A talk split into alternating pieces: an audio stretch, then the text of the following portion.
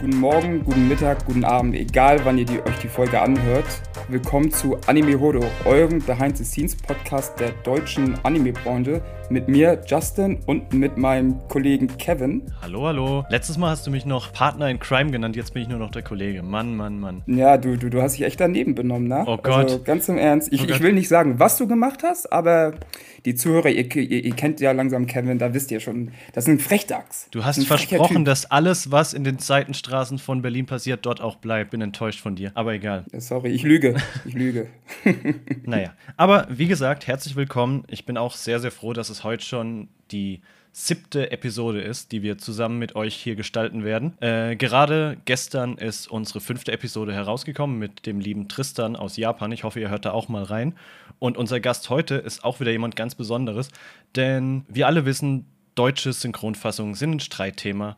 Aber es gab in letzter Zeit nicht nur für JoJo's Bizarre Adventure ganz, ganz viel Liebe, sondern auch für der Graf von Monte Cristo. Ich persönlich habe mir auch den Trailer von KSM Anime angesehen und war wirklich super krass begeistert von der Qualität. Und als ich den Trailer geteilt habe, ging der tatsächlich so ein bisschen durch die Decke. Also ich bin auf Twitter eigentlich eine ganz kleine Nummer, aber da gab es richtig viele Kommentare. Und wenn es in den Kommentaren einen Namen gab, der da gefallen ist, dann der Name Yannick Reis. Und dann dachte ich mir, hm, wer ist denn dieser Yannick? Was hat er denn da abgeliefert, dass das so krass ist? Und habe dann rausgefunden, dass er außerdem auch den Momoshiki in Boruto gesprochen hat und auch an dem, naja, sehr freizügigen und doch sehr sportlichen Anime How Heavy Are the Dumbbells You Lift die Regie geführt hat. Deswegen herzlich willkommen, Yannick. Ja, moin Leute, hi. Schön, dass du da bist. Und äh, ich bin schon sehr gespannt, was du uns heute über die Arbeit als Synchronregisseur und Dialogbuchautor erzählen wirst. Aber zuallererst natürlich wie immer die Frage, was verbindet dich eigentlich mit Japan? Ja, damit kann ich die ganze Folge füllen. Setzt euch gerne, nehmt euch was zu trinken. nee, also äh, tatsächlich ziemlich viel. Ich natürlich, abgesehen von der, der Verbindung Anime, Manga, Videospiele, selbst Musik und sowas, ne? Ähm, verbindet mich da meine Liebe zu dem Land generell. Ich habe Japanisch studiert. Ich habe Japanisch, äh, Japanologie, Ostasienwissenschaften studiert. Habe in Japan studiert, ähm, Linguistik, Sprachwissenschaft. Habe später dann in Japan als Reiseleiter gearbeitet und ähm, da deutschsprachige Gruppen durch Japan geführt, durch die verschiedensten Ecken. Ähm, ich habe als japanisch Übersetzer gearbeitet, ich habe als japanisch Dolmetscher gearbeitet. Ich habe sogar so einem Typen Japanisch beigebracht, eher Hiragana und Katakana, aber ich habe versucht, ihm Japanisch beizubringen. Also es ist wirklich ein großer Teil meines Lebens. Schon, schon lange gewesen und wird es auch wahrscheinlich für die nächste Zeit bleiben. Wie lange warst du in Japan? Ich habe zwei Semester, also ein Jahr dort studiert, 2011 bis 2012. Interessanterweise äh, war das, glaube ich, knapp eine, oder eine gute Woche nach dem Fukushima-Desaster. Ach, krass. Bin ich dahin geflogen. Das war krass. Also meine Mutter hat mich am Flughafen verabschiedet, als würde ich in den Krieg ziehen. Ne? Das war damals noch nicht, noch nicht sicher, ob das ein also wie, wie das Ausmaß der Katastrophe ist. Und es war nicht klar, was die, die Medien waren widersprüchlich, was da denn genauso passieren würde. Ne? Und, und ja, genau. Jedenfalls war ich da dann für ein Jahr und ähm, bin dann wiedergekommen, habe mein Studium beendet und dann nochmal, ich weiß nicht wie viele Jahre später, drei oder vier, nee, fünf Jahre später, 2016, bin ich dann nochmal nach Japan gegangen für ungefähr ein halbes Jahr und habe da als Reiseleiter gearbeitet. Und, und wie kam es dann dazu? Wie kam es dazu? ah, zwei dumme, ein Gedanke. Ganz genau. wie kam es wozu genau? Äh, dass, du, dass du da wieder zurückgegangen bist, um äh, Reiseleiter zu, als ein Reiseleiter zu arbeiten. Also generell hat mich Japan nie wieder losgelassen, also bis heute nicht, aber da auch nicht. Also ich hatte diese, dieses unglaub, wirklich unglaubliche Jahr in Japan und ich hatte immer gedacht, oh, ich muss da wieder hin. Und damals war das noch nicht mal klar, ob ich da vielleicht, ich hatte, also es war eine Möglichkeit, dass ich dorthin auswandere, ähm, dass ich da arbeite, dass ich da wieder für ein paar Jahre bleibe, dass ich vielleicht meinen Master in Japan mache. Es war alles offen, aber es ist irgendwie nicht passiert. Und so verging die Zeit, so vergingen die Jahre. Und ähm, ich musste immer, ich habe von Japan geträumt die ganze Zeit. Ich bin wirklich, also ganz Klischee, ungelogen, so mit Tränen in den Augen aufgewacht, weil ich dachte, ich bin in Japan, wach auf, nee, ich bin nicht in Japan. Das wurde so romantisiert für mich irgendwie. Und dann hat sich das ergeben, dass ein Freund von mir aus dem Studium angefragt wurde, ich weiß nicht, wie er daran gekommen ist, ähm, angefragt wurde für ein, ähm, na, für so eine Reiseleitung. Er selbst war Sprachlehrer und hat dann, ist dann in dieses Netzwerk gekommen, wo Leute gerade irgendwie Reiseleiter gesucht haben. Nämlich genau nach der Fukushima-Katastrophe. Da war gerade das, das Image von Japan war ziemlich weit im Keller. Und dann haben die eben versucht, durch günstige, aber hochwertige Reisen, in, also zu interessanten Orten in Japan, das Image wieder ein bisschen aufzufrischen und wieder ein bisschen schön zu machen. Und da haben sie Personal gebraucht.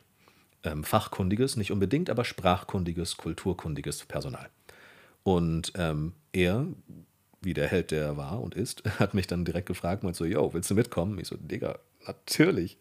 und ähm, habe mich dann beworben, bin dann da, wo war das nochmal? Oh, das war irgendwo nahe Düsseldorf. Nee, na, ja doch, nahe Düsseldorf, glaube ich.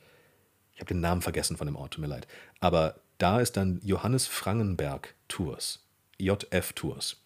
Das ist ein, ein Reiseleitungsanbieter, äh, also Pauschalreisenanbieter. Und ähm, dann sind wir da hingegangen und ich habe mich beworben und äh, habe ein bisschen geflext mit meinem Auslandsaufenthalt und mit meinem Abschluss und Sprachkenntnissen. Und dann meinte der so, ja, kann man gerne mal ausprobieren. Und tatsächlich nicht nur ich, sondern zwei meiner alten Kommilitonen aus dem Studium. Und dann sind wir zusammen, wenig später, nach Japan geflogen, hatten unsere erste Tour als ähm, Hospitierende und haben halt zugeguckt, wie die Profis das machen aber, also wurden nicht bezahlt, aber haben den Flug und die Reise und Hotel und alles gestellt bekommen. Und ich so, Dicker, allein dafür hat sich das gelohnt. Was ist denn hier los? Das ist ja geil. Und, ne? und dann war ich da ja, und es hat so einen Spaß gemacht. Ich habe Orte gesehen, die ich noch nie gesehen hatte. Und ähm, es war so spannend. Ich habe alles aufgesogen, wie dieser Profi, dieser Reiseleiter da, die Leute irgendwie er hat sie moderiert, er hat sie informiert, er hat sie entertained und es war so cool. Es hat so einen Spaß gemacht, da, da zuzugucken und zuzuhören und das zu erleben. Und ähm, das Feedback, also ich habe dann einen Tag, jeder von uns hat jeweils einen Tag so ein bisschen selbst geleitet, mussten wir vorbereiten und sowas. Ich hatte einen Ort, in Kyoto war ich dann. Und das hat so einen Spaß gemacht und lief anscheinend so gut, dass dann der Reiseleiter, der Vorsitzende, meinte, okay, ich gebe eine Empfehlung aus und der Geschäftsführer meinte dann, okay, können wir machen. Und dann ging es direkt in meine erste eigene Tour. Und ihr müsst euch das so vorstellen, das sind, ich glaube, meine kürzeste waren neun Tage und meine längste waren ein und, nee, sieb, oh Gott, 17 Tage, glaube ich. Plus, minus ein Tag. Und wenn die erste Tour vorbei ist, hat man, wenn man Glück hat, einen Tag Pause und dann kommt direkt die nächste Tour. Und so, so also ich war nicht ein, ein halbes Jahr am Stück in Japan, sondern immer für die Touren dahin, manchmal so zwei, ein bis zwei Touren am Stück. Dann hatte ich eine Woche oder einen Monat Pause und dann wieder direkt nach Japan. Und das war so eine heftige Erfahrung. Ich habe so viele geile Orte gesehen. Ich, ich kenne Japan, meine ich, besser als Deutschland. Jetzt musst du aber auch eine krasse Anekdote raushauen. Krass, lustig, peinlich, eine Geschichte, weil ich glaube, du hast auf jeden Fall was erlebt. Ja, Mann. Deswegen hau mal raus. Puh, also, lass mich nachdenken. Ähm, krass und lustig fällt mir jetzt auf Anhieb gerade nicht ein, aber gleich ganz bestimmt. Das erste, was mir einfällt, ist. Doch, krass. Krass fällt mir ein. Ähm, ich bin mit einer Reisegruppe, das war eine. Also die Reisegruppen haben verschiedene Themen gehabt. Wir hatten zum Beispiel eine Aldi-Reisegruppe. Das war so eine etwas günstigere, die tatsächlich bei Aldi angeboten wurde, so eine Pauschalreise. Das war eine riesengroße Gruppe, 40 Leute und dann ich alleine und musste die alle im Zaum halten. Das ist schon eine Herausforderung an sich. Und da haben wir so eine kleine, kleine Städtetrips gemacht, ein bisschen kulinarische Dies-Das-Geschichten. Und es gab zum Beispiel auch das andere Extrem, das war die Schweizer Familie. Das ist eine Zeitschrift in der Schweiz und das war fünf Sterne Deluxe. Also das war, wir waren nur in den heftigsten Hotels, in den heftigsten Restaurants. Wir sind auf den Fuji geklettert, unter meiner Anleitung. Wir waren in diesen traditionellen japanischen ähm, Gästehäusern, in den Wäldern, so man hört die, die, die Affen in der Entfernung schreien und sowas. Also es war ganz krank. Und mit dieser Gruppe waren wir auf dem Fuji. Und das waren alles relativ ältere Herrschaften, sage ich mal. Und der Fuji ist ja jetzt nicht besonders klein. und wir waren natürlich im Hochsommer da. Und während es unten entspannte 37, 38 Grad waren, ist es oben auf dem Gipfel bestimmt so, weiß nicht, 2, 3 Grad. Und dementsprechend musste für beide Temperaturen angezogen sein und sowas. Und wir sind da hochgegangen. Und bevor, genau, das wollte ich eigentlich sagen, mein Chef hat mich dann vorher gebrieft. Und er meinte, Herr Reis, ich möchte Sie darauf vorbereiten, dass die Möglichkeit besteht, dass einer Ihrer Gäste auf dem Fuji stirbt. Alter. Was? Ich meine, ich äh, äh, wie, wie, bitte? naja, ich möchte das offen und ehrlich äh, ansprechen. Mir ist das schon passiert. Und das ist einfach ein Risiko, das äh, man in Betracht ziehen muss. Denn der Fuji ist ein sehr hoher Berg. Oben wird die Luft dünn. Man steigt da gerne, gut und gerne fünf Stunden lang hoch, in, in richtig steigen Wink, äh, wie heißt das? steilem Winkel. Und ähm, die Reisegruppenteilnehmer sind teilweise über 70. Und die denken, die wollen da mit und dann sagen, ja, in meiner Jugend habe ich das doch selber alles geschafft und ja, ich war, ich war in den Alpen unterwegs und unterschätzen oder überschätzen dann ihre Fähigkeiten. Ne? Und ähm, da hatte ich natürlich dementsprechend richtig Schiss und tatsächlich, nein, mir ist keiner gestorben, Gott bewahre, aber einer, der war wirklich an seiner Grenze, der hat der hat so Schwierigkeiten mit der, mit der Lunge und dem Herzen gekriegt und sowas, dass wir dann ein Raupenfahrzeug von der Base nach oben rufen mussten, der ihn dann abholt und zurückfährt. Und seine Frau ist auch mitgefahren und sowas. Es war voll dramatisch irgendwie, weil er meinte so, ich kann nicht mehr, ich schaff das nicht und sowas. Und das war herzzerreißend so ein bisschen, weil er wohl, er war sehr, sehr alt und er wollte wohl noch ein, einmal im Leben auf dem Fuji gewesen sein. Und dann musste er abbrechen. Das war echt schade. Aber das war, da hatte ich wirklich, ich hatte wirklich, ich habe noch nie in meinem Leben und danach nie wieder Angst gehabt, dass jemand unter meiner Anführung stirbt. Aber da schon. Boah, das ist schon eine krasse ja, Geschichte. Das, war, das wow. war echt krass. Also ich wüsste nicht, wie ich darauf reagieren würde. Auch einfach diese Ansage zu bekommen Oder? vom Chef, ne? Ey, es kann, alter, puh. Und, und er hat das mit so einer straighten, mit so einem straighten Gesicht ins Gesicht, also total krass. Ich habe die Weichei-Taktik gemacht. Ich bin mit einem Reisebus den Fuji hochgefahren Buh. und der fährt dann nur bis zur also der Fuji ist ja in neun Ebenen aufgeteilt, wenn ich es richtig noch weiß. Und der Bus fährt dann nur bis zur fünften Ebene, nicht bis zur neunten. Und an der fünften ist dann Schluss. Und unser Reiseleiter war dann auch ein Japaner, der aber ähm, sehr schönes, flüssiges Englisch gesprochen hat. Und der meinte dann auch nur während der Busfahrt, äh, ja, ihr müsst über den Fuji einfach eins wissen, da gibt es ein japanisches Sprichwort und das lautet so grob übersetzt, wenn du den Fuji einmal besteigst, bist du mutig, wenn du den Fuji zweimal besteigst, bist du ein Narr. Und ich habe ihn viermal bestiegen. Aber was bist du denn jetzt? ein, ein, ein totaler, keine Ahnung, ein, ja, es war ein bisschen viel. Einmal privat während meines Studiums, das war cool.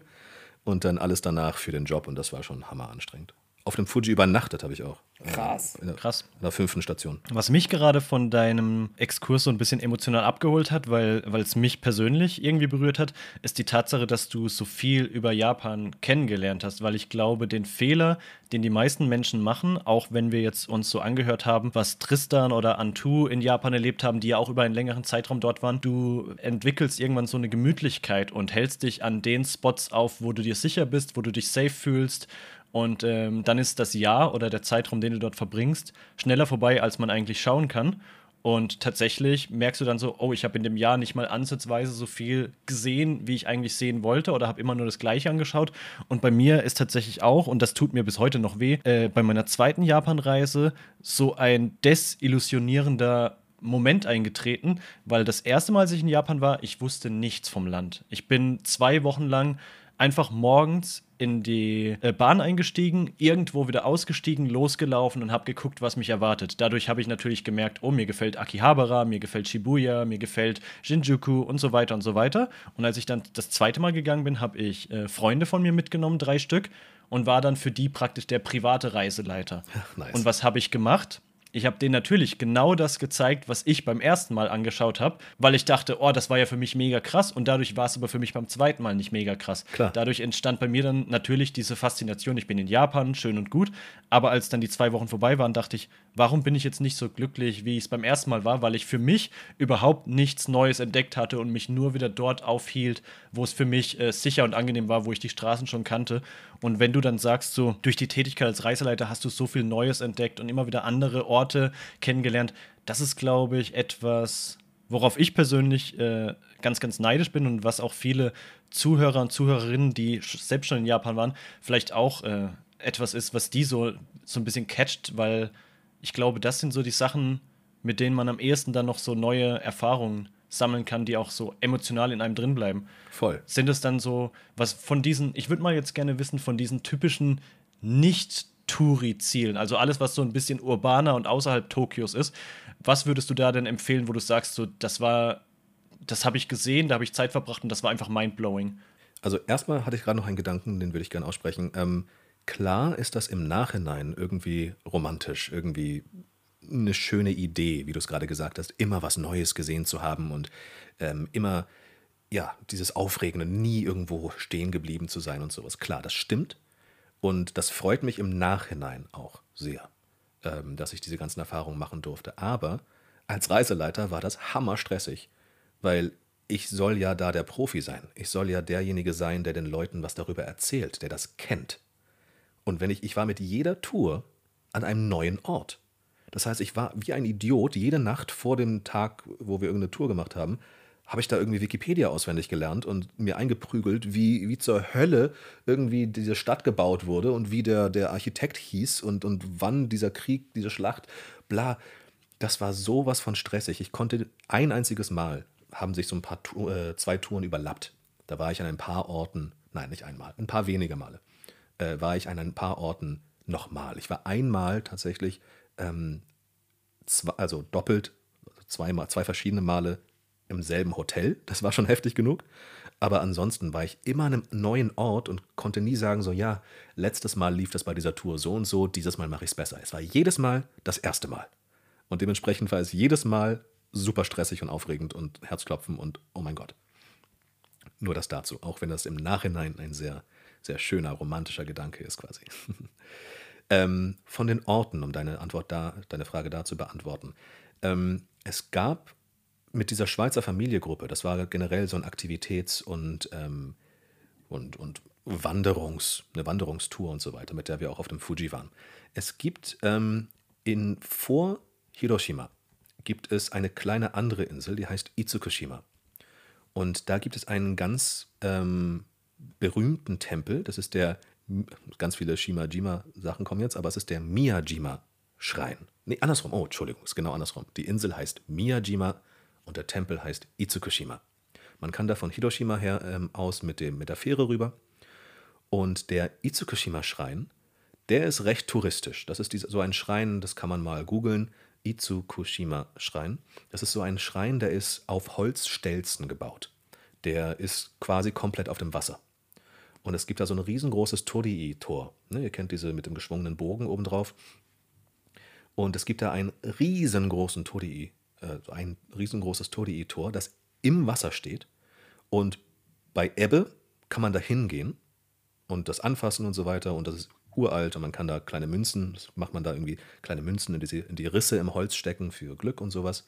Und bei Flut ist es komplett im Wasser und ragt wirklich aus dem offenen Meer, kommt dieses riesengroße Torii-Tor. Das ist ähm, touristisch bekannt. Aber wenn man von dort weiter ins Innere der, ähm, der Insel weiter reingeht, dann, dann hört dieser kleine touristische Bereich auf und du bist wirklich mitten im Urwald. Es ist wirklich Dschungel. Und ähm, da gibt es einen Ort, ich weiß nicht mehr genau, wie der heißt.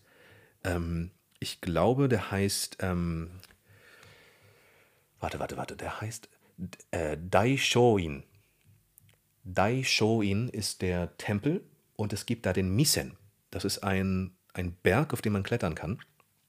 Das ist eher ein riesengroßer Hügel, so es ist schon nicht kein richtiger Berg, aber da gehst du durch den Dschungel an, an wirklich wunderschönen Wasserfällen vorbei, an so einem kleinen plätschernden Bach mit ungelogen Lianen zwischen den Bäumen. Also es ist wirklich Dschungel in Japan. Und da gehst du hoch, das dauert so ungefähr zwei Stunden, ein, ein hin und wieder entspannter, hin und wieder weniger entspannter ähm, Wanderweg. Und ganz oben gibt es eine Plattform, von der du dann auf die ganze Insel gucken kannst und äh, auf das Meer drumherum und auch aufs Festland ist es ja nicht, aber auf, das, auf die Hauptinsel. Und da hochzugehen, das war perfektes Wetter. Es war eine Landschaft, wie ich sie noch nie gesehen habe. Und dann ganz da oben und dann guckst du so, wie bei Avatar, weißt du, guckst du so auf, auf diese, auf diese grüne Dschungellandschaft von oben. Ein bisschen feuchter Nebel kommt zwischen den Bäumen raus und Vögel fliegen da rum und sowas. Das war richtig heftig. Also wenn man so ein bisschen auf Wanderungen und so weiter steht, kann ich echt ähm, Miyajima empfehlen. Ja, was, was mich dann jetzt interessieren würde, also du hast Japanologie studiert, hast dann als Reiseleiter in, oder Reiseführer in Japan gearbeitet. Wie bist du denn überhaupt in die Synchronbranche gerutscht? Kannst du das mal erklären? Ja, klar. Erstmal, Reiseführer ist das Buch, Reiseleiter ist der. Ei! Ei! genau, alles gut.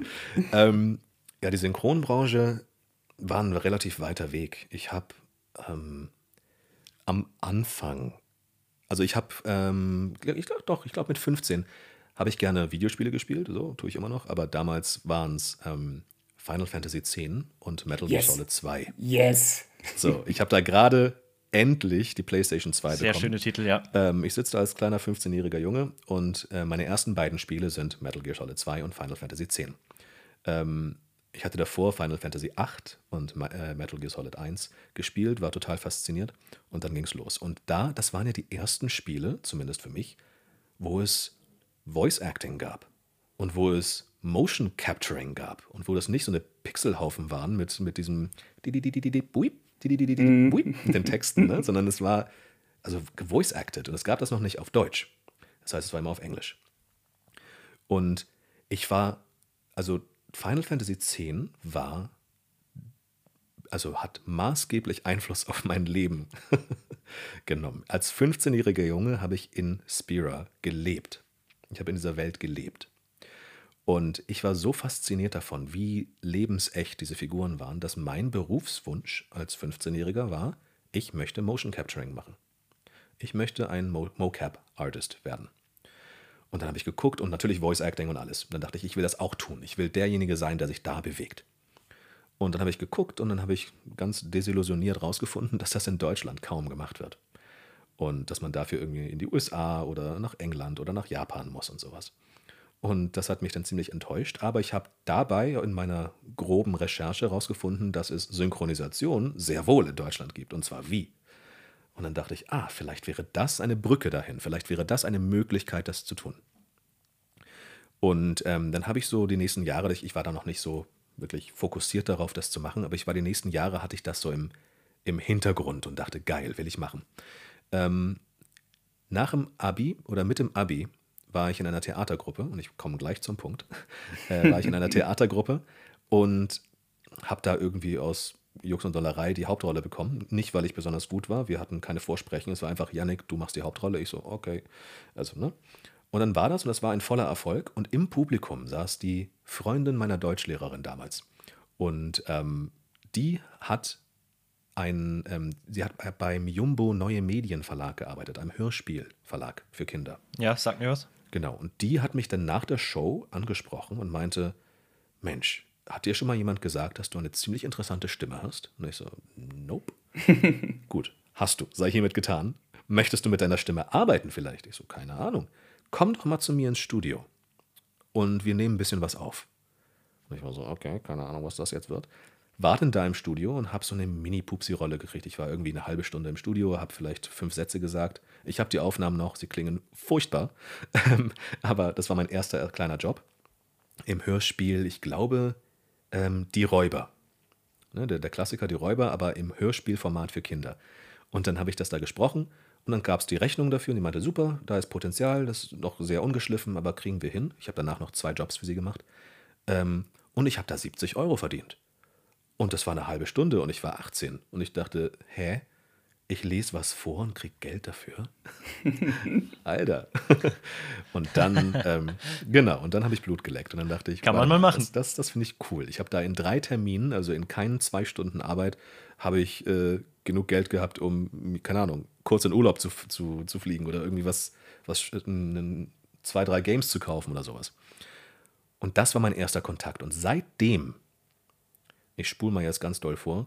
Seitdem ist das schon Teil meines Lebens. Das war 2008. Ich habe dann danach so ein bisschen Schauspiel gemacht, weil ich gehört oder mir sehr deutlich gesagt wurde, dass man Schauspieler sein muss, um Sprecher zu sein, was nicht stimmt. An alle Zuhörerinnen und Zuhörer. Es stimmt nicht. Aber es wurde mir nahegelegt. Und dann habe ich das gemacht und letzten Endes arbeite ich, glaube ich, seit 2015 ernstzunehmend als Sprecher und seit 2018 kann ich davon leben. Krasse Geschichte auf jeden Fall. Ist natürlich ist jetzt ein ganz anderes als zum Beispiel die Geschichte von Vincent, der ja das erst seit ungefähr zwei Jahren macht. Mhm. Ja, beeindruckend, was er macht, was er geschafft hat in der kurzen Zeit. Ja, Das ist nicht normal. wir waren völlig von den Socken und fasziniert, weil ich habe es in der Folge schon gesagt, allein sein Nefarious aus Ratchet und Clank, Wahnsinn, oder? ja, richtig schön. Ja, und ich habe ja auch schon ähm, mehrfach mit ihm gearbeitet, also ich in der Regie und er als, als Sprecher.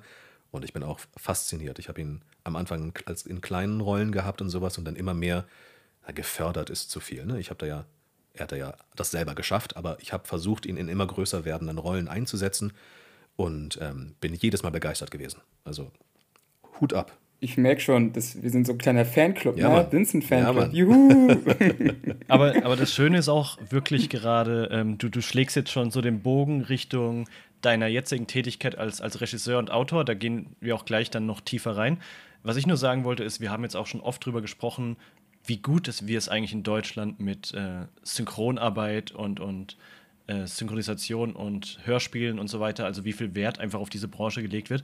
Und alleine dich jetzt zu hören und dich hier im Podcast zu haben nach der Vincent-Folge, zeigt einfach auch, wie abwechslungsreich und vielfältig die Klangbilder deutscher Synchronstimmen sind, weil das hier ist jetzt gerade die Folge, die ich mir am liebsten zum Einschlafen anhören würde. Nicht, weil sie langweilig ist, sondern weil du so eine super ruhige, tiefe Stimme hast. Also ich glaube, das, das ist jetzt ähm, nochmal richtig krass im Vergleich zu Vincent, der so eine sehr äh, helle, euphorische Stimmlage hat und Aufgeweckte Stimme, ja. ja, absolut äh, fantastisch. Also ich bin selber auch mit Hörspielen groß geworden und mich catcht sowas immer wieder. Also ich habe höchsten Respekt vor deutscher Synchronkunst. Danke und ich auch. das kleine Mini-Mini-Anekdote äh, von wegen Einschlafen zu meiner Stimme. Als ich als Reiseleiter unterwegs war, hatten wir auch so kleine Reisebusse. Und dann saß ich halt vorne neben dem Fahrer und habe regelmäßig auf diesen langen Fahrten, wir waren ja wirklich quer durchs Land unterwegs, und damit mir die äh, Leute nicht vor Langeweile sterben, habe ich dann diese, diese, ähm, diese langen Fahrten für kleine Referate gehalten, genutzt. Ne, Und habe dann da irgendwie über die Geschichte von Japan oder über die Region gesprochen und sowas. Und so häufig, in so vielen Gruppen, war ich fertig mit meinem Referat, drehe mich um und die Hälfte des Busses schläft. und danach haben die sich auch entschuldigt und meinten, nein, es war voll interessant, aber du hast so eine angenehme Stimme und es war so schön warm und dann hat es so gewackelt im Bus und dann bin ich eingeschlafen. ja, Aber sie ist als Kompliment. Zumindest von mir. auf jeden Fall. Dankeschön. Danke. Ja, also du meintest ja, dass du ähm, selbst Gaming-affin bist, Final Fantasy X, Metal Gear Solid 2, so diese japanischen Spiele einfach. Ähm, jetzt würde mich aber auch mal interessieren, anime-mäßig, hast du da auch solche prägende Animes in deiner Kindheit gehabt, die dich dann so in diese Richtung auch gedrängt haben? Auf jeden Fall, aber ich glaube, meine Antwort wird da ein bisschen enttäuschend, weil ich da ein ziemlich ähm, Klischee-90s-Kid bin. Äh, Oder war. Wie jeder von uns. Ja, ja, klar. Der aber, hier gerade aber, im Podcast ist. aber deswegen wirst du da auch keine neuen Namen hören. Also ich bin, ich glaube, mein erster Kontakt, wenn ich mal so Heidi und sowas äh, zur Seite tue, äh, mein erster Kontakt, wo ich Anime wirklich wahrgenommen habe und gefeiert habe, war Kickers. Schön. Kickers Hat hier war noch keiner genannt. Mein allererster Kontakt. Ach so, schau mal. Ja, Kickers ist neu. Wieder einer auf der Checklist. Okay. Kickers habe ich nämlich, ähm, da war doch der Torwart, hieß der Mario oder täusche ich mich gerade? Doch, Ja. Mario. Wisst ihr das? Ja. Genau. Ich war der größte Fan von Mario. Und ich wollte unbedingt Torwart werden. Und wegen Kickers habe ich mich bei einem Fußballverein angemeldet als, weiß nicht, wie alt war ich da? Acht oder so? Sieben? Und wollte unbedingt Torwart sein. Das ist einfach so witzig, weil aufgrund von Kickers haben Freunde und ich so einen, so einen eigenen Verein gegründet. Echt? Wie geil ist das? Ja, wir haben uns dann immer getroffen am Wochenende, um zu trainieren, weil wir halt Kickers so cool fanden. Habt ihr auch genauso trainiert wie bei den Kickers? Seid ihr so mit dem Ball durch die Fußgängerzone gedribbelt und habt. Nee, das nicht, weil da hatten wir zu, zu doll Angst vor. Aber wir haben schon versucht, den, ähm, oh, wie, wie war das nochmal? Was haben die gemacht? Äh, die, die Teufel haben doch diesen, diesen Dreier-Kick in der Luft gemacht? Ja, aber der war, glaube ich, aus Tsubasa. Nee, nee, nee, nee, nee, auch die Kickers. Ich, ich muss zugeben, ich erinnere mich nicht an viele Details, aber es klingt auf jeden Fall logisch. Also es klingt, als würde es da reinpassen. Diese komischen, absurden Schüsse und wenn der Ball im Netz steht und sich da durchdreht, bis das Netz brennt. Noch viel absurder ist aber, dass man diese Serien als Kind ja praktisch in Dauerschleife gesehen hat. Jeden Tag lief auf RTL 2 Kickers. Natürlich. Und äh, jeden Tag lief auf Super RTL oder auf ZDF Mr. Bean. Und dann war irgendwann dann so der Moment, ich nenne jetzt gerade diese zwei Serien, weil da bin ich wirklich wortwörtlich vom Stuhl gefallen bei den beiden. Als ich dann älter wurde und genug Geld hatte, um mir mal vom Taschengeld oder meinem Ausbildungsgehalt eine DVD zu holen, bin ich natürlich in den Laden und habe mir Kickers auf DVD gekauft und habe mir Mr. Bean auf DVD gekauft, weil das in, für mein, in meiner Kindheit halt sehr prägend war. Und ich realisiere, Mr. Bean hat irgendwie 10 Folgen und Kickers hat 26 Folgen. Und meine ganze Kindheit über dachte ich, da gibt es Berge an Episoden und das lief doch jeden Tag, da muss es doch so viel geben. Und nein. Kickers hat echt nur 26 Folgen. Ja. What? Und ich glaube, das Ende ist auch relativ abrupt, ne? Oh nein, Ja, mal, das wusste ich leider. auch nicht. Ich dachte auch, es wäre so eine Endlosgeschichte gewesen. Nee. Nein. Wie krass.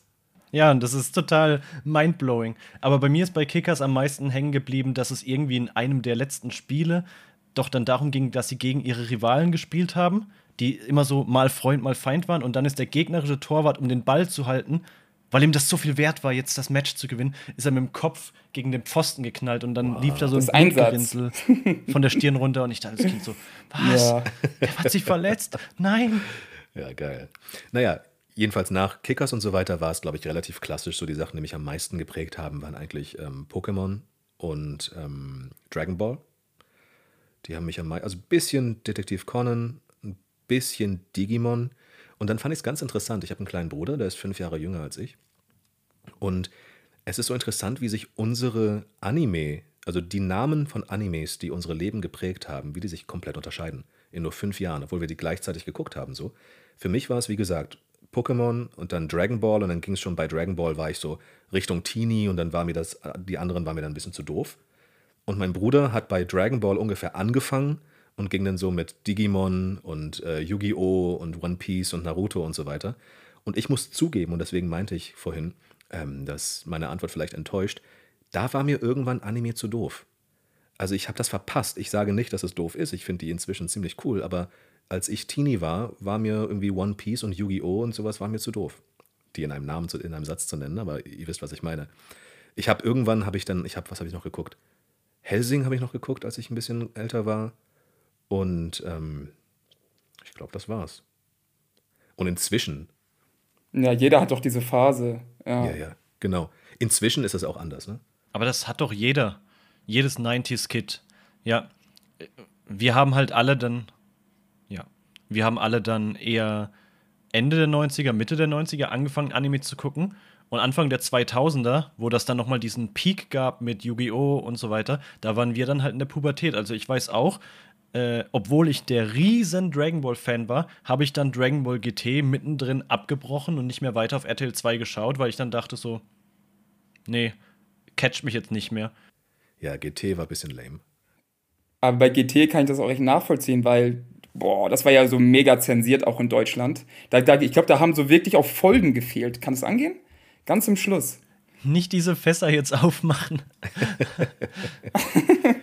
okay, ja. anderes Thema. Los, Kevin, nee, nächste Frage. Nicht mal nächste Frage, aber ähm, weil, weil bei mir war es nämlich dann, äh, das weiß ich halt noch genau, 2007 mit 17 noch in der Pubertät drin, aber bei mir war es dieser Internet-Hype rund um Elfenlied, der mich dann wieder zurück ins Land der Anime gezogen hat mit voller Wucht. Weißt du noch, was es bei dir war?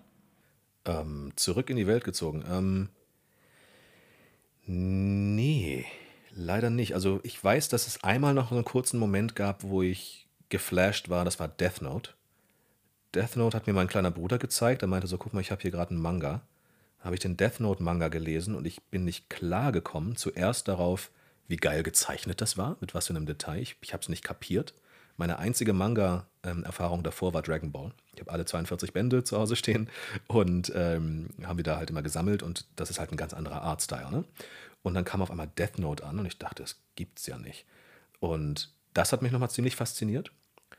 Ähm, und dann wieder gar nicht so super viel. In Japan selbst habe ich dann eher so die artsy-fartsy Anime und Manga irgendwie geguckt. Irgendwie habe ich dann Studio Ghibli wurden wir dann, äh, mussten wir im Studium gucken und haben, haben mich sehr beeindruckt.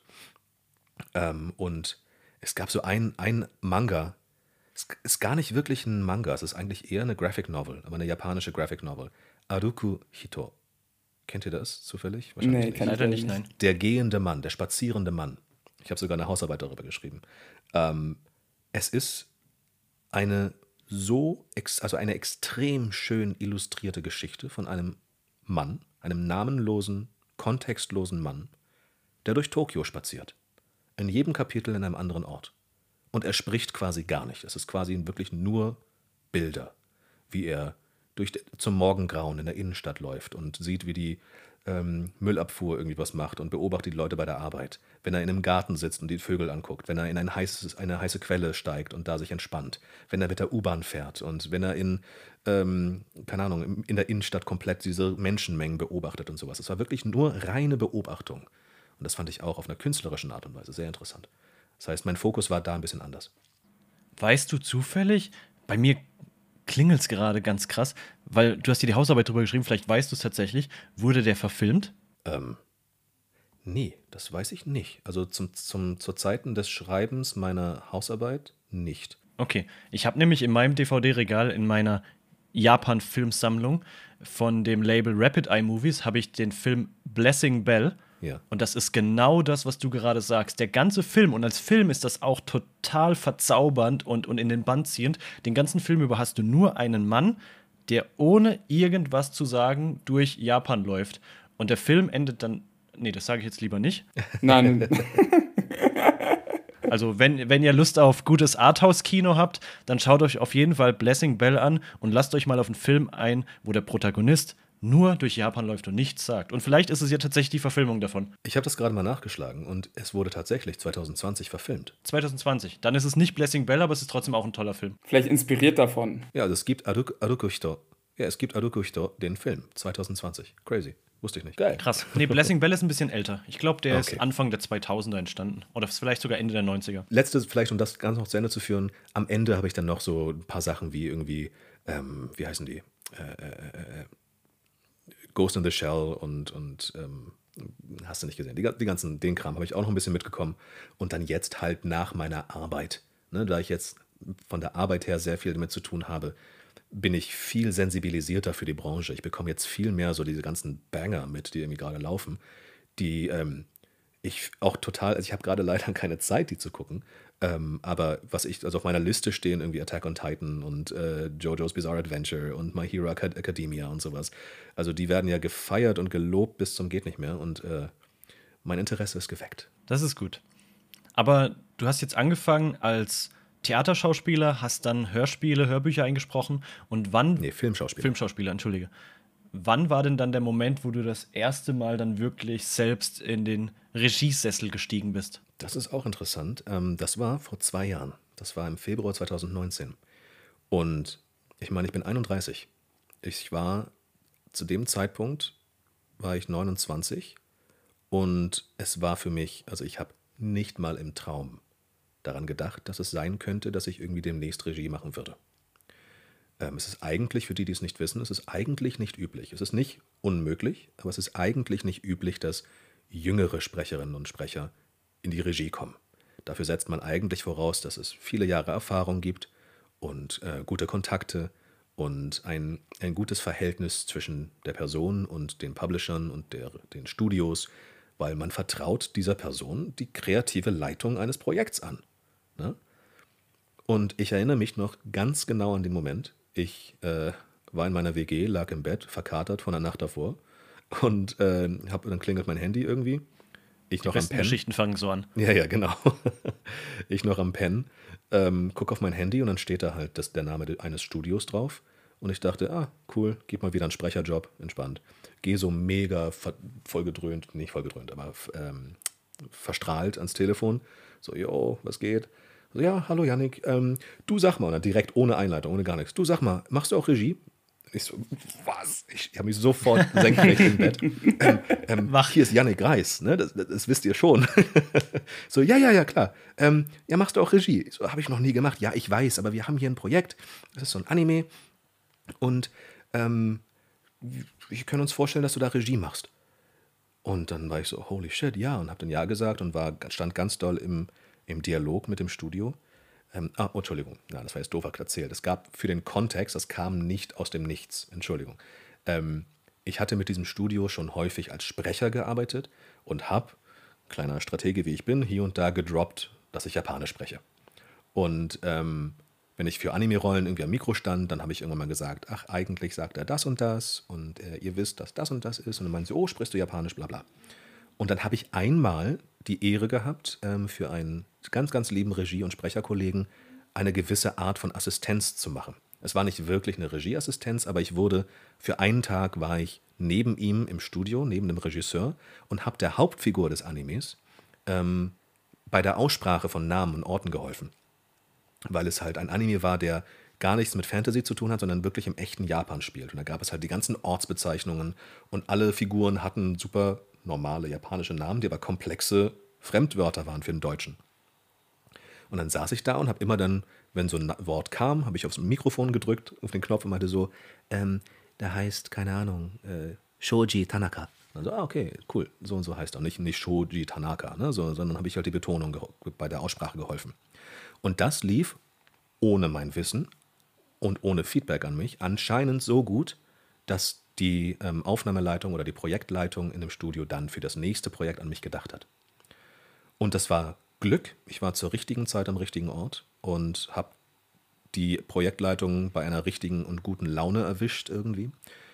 Und dann habe ich diesen Job bekommen, habe den gemacht und anscheinend, nee, das, also anscheinend lief das so gut und ich weiß, dass es beim Publisher gut ankam, dass die meinten, das war richtig toll und direkt für das nächste Projekt wurde ich wieder angefragt. Und seitdem habe ich das große, große Glück und ich bin unendlich dankbar. Ich habe das der, dieser Aufnahme- und Projektleiterin auch schon tausendmal gesagt und ich werde auch nicht aufhören, das zu sagen. Sie hat mein Leben verändert, weil seitdem habe ich das große Glück, eigentlich nahtlos beschäftigt zu sein als Regisseur und äh, Drehbuchautor die letzten zwei Jahre. Das ist äh, gerade sehr wholesome ja, und sehr, sehr schön, wie du das vorgetragen hast. Also da, da fehlen einem auch so ein bisschen die Worte. Ich weiß gar nicht, wo ich da anknüpfen soll, weil es halt so, so, so liebevoll auch von dir jetzt vorgetragen wurde. Was mich da, glaube ich, am meisten interessieren würde, ist, welcher Anime das denn war, wo, wo in dem realen Setting drin war. Ähm, da, wo ich die, die ähm, Assistenz gemacht habe, das weiß ich nicht mehr. Aber mein erster, das war auch einer im relativ, na doch, im realen Setting, das war Beautiful Bones, Sakurakos Investigation. Beautiful Bones kenne ich nicht, leider. Ich glaube, ich glaube, das war Kase. Ui. das müsstest du wissen, mein Guter. Ui, ui, ui, das schneiden wir raus. ja, nein, das lassen wir drin. Wir sind authentisch. Genau. Nee, genau. Ja. Und so, so, da war übrigens auch dann mein, mein Debüt als Autor, weil ähm, dieses Beautiful Bones Projekt, das war ähm, mit dem Buch von, ne, wir nennen das Buch, das Skript, das Dialogbuch, mit dem Buch von jemand anderem. Und äh, wir hatten große Schwierigkeiten mit den Büchern. Das war nicht immer reibungslos und nicht immer, hm, wie soll ich das diplomatisch sagen, äh, nicht immer zeitgemäß und angemessen und wir hatten unsere Schwierigkeiten. Und das haben die Sprecher und Sprecherinnen und ich auch kommuniziert.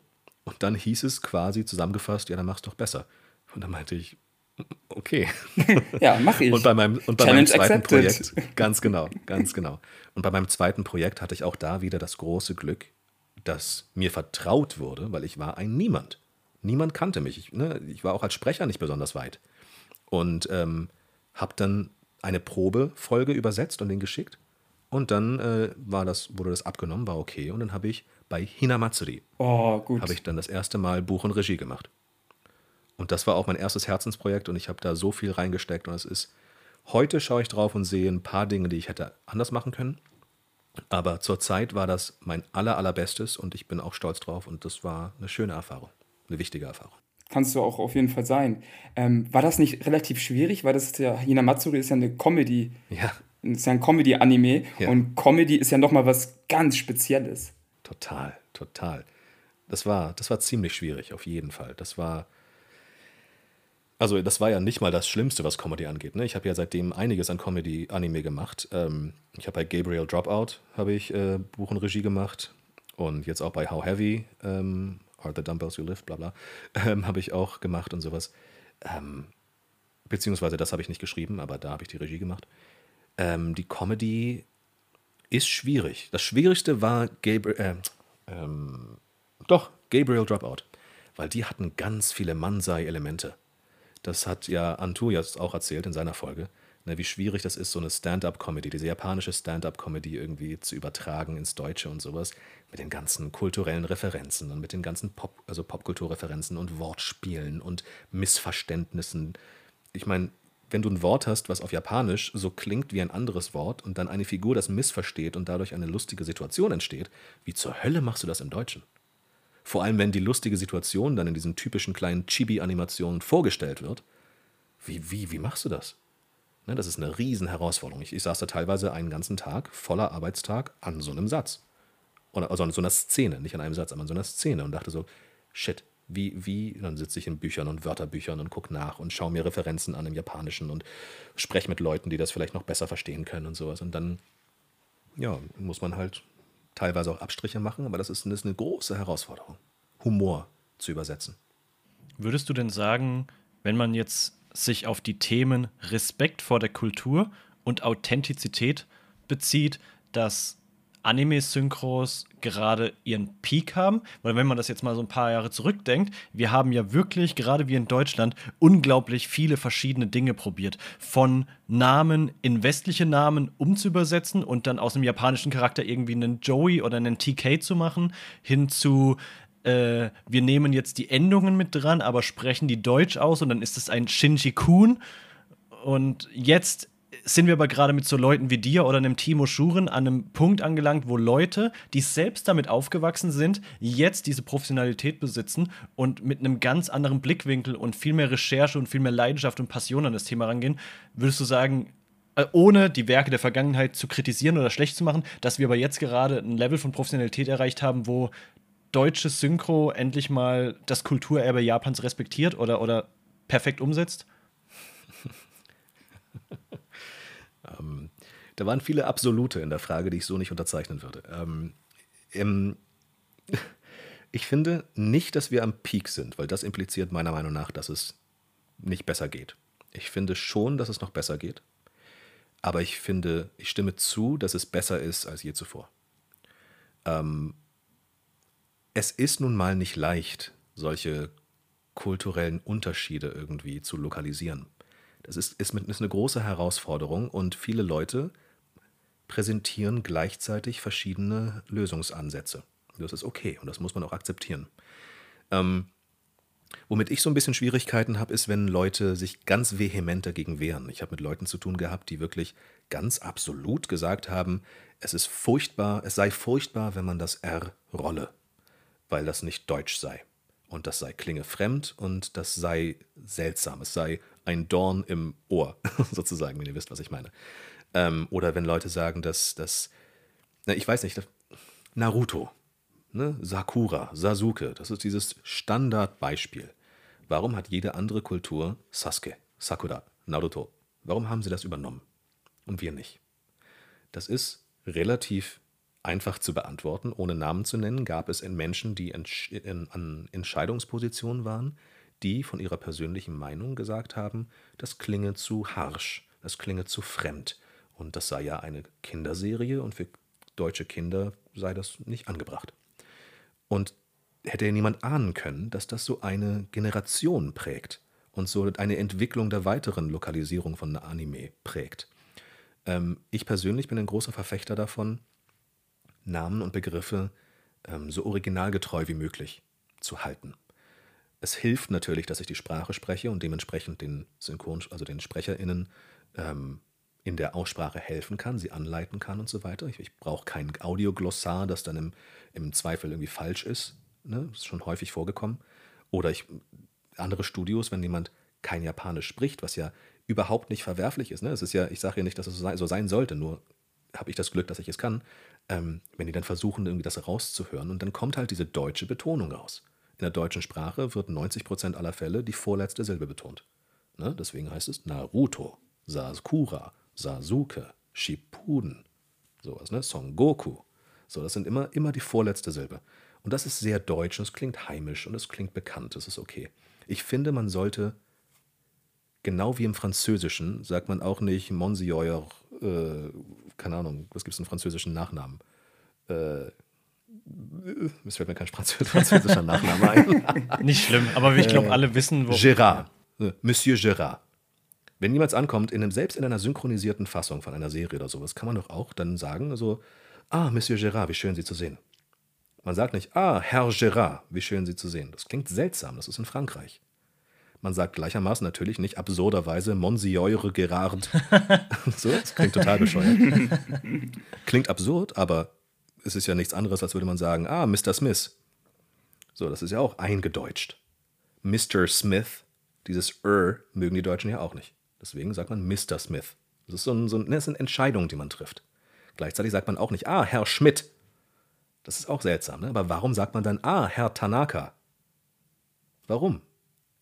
Ich verstehe das mit Tanaka-san, das, das, das, das Präfix oder die Anrede zu einem Suffix wird, das ist zu viel um die Ecke gedacht, das verstehe ich. Herr Tanaka. Das ist dann die Lösung, die ich gefunden habe. Ich sage nicht, dass sie richtig ist und nicht, dass es meine Idee ist. Es ist die Version, für die ich mich entschieden habe.